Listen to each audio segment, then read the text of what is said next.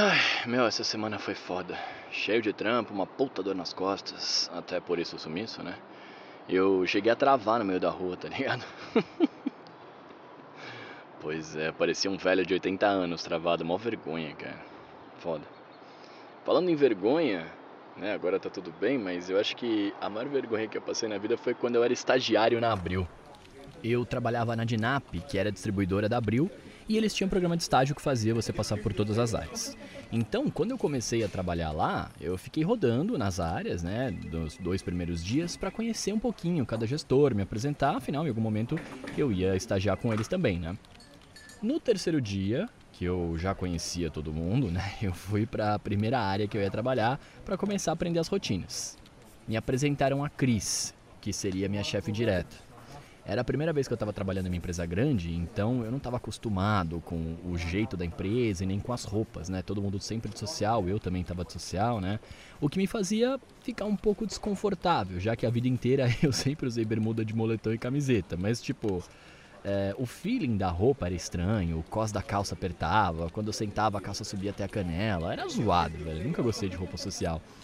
Mas esse detalhe é importante para os acontecimentos a seguir, ó. A Cris me chamou para sentar do lado dela e começar a passar as coisas. Eu peguei a minha cadeira, fui até lá, sentei do lado dela e aí eu comecei a ouvir ela falar. Beleza.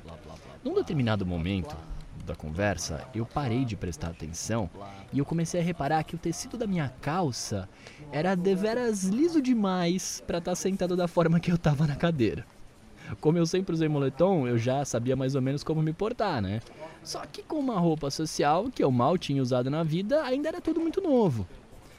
Eu sentei na pontinha da cadeira, mas com aquela roupa, isso estava representando um potencial acidente.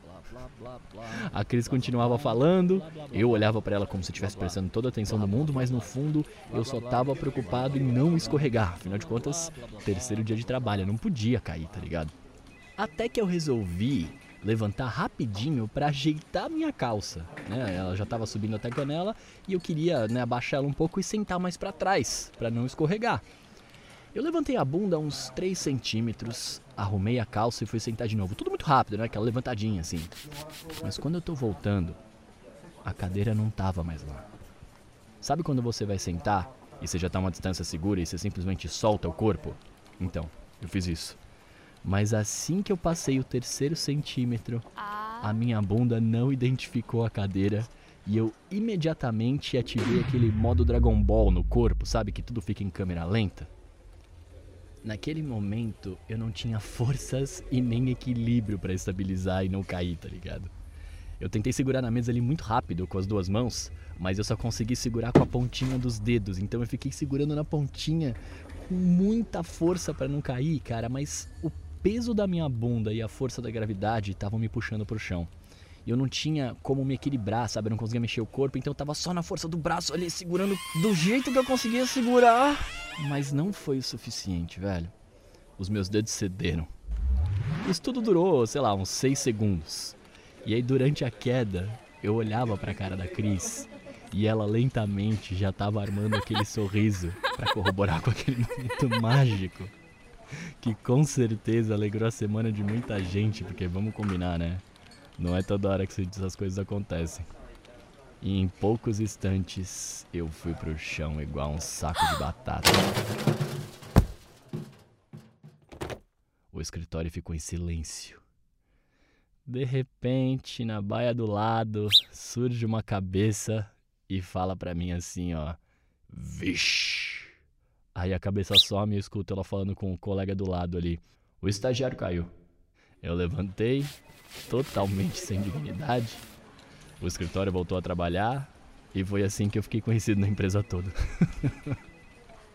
o estagiário que caiu no chão. Maravilha, né? Pelo menos foi fácil quebrar o gelo do trabalho e fazer umas amizades, né? Eu só fiquei com uma baita dor nas costas, mas enfim. Isso serve de lição para você sempre entender os limites da sua roupa antes de você sair usando elas.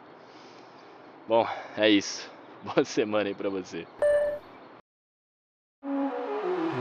Você acabou de ouvir um episódio de Recebi um Áudio.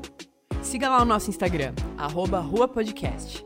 Ah, se você tem uma história legal para contar, envia ela pra gente no e-mail recebiumaudio.gmail.com. Quem sabe ela não aparece por aqui.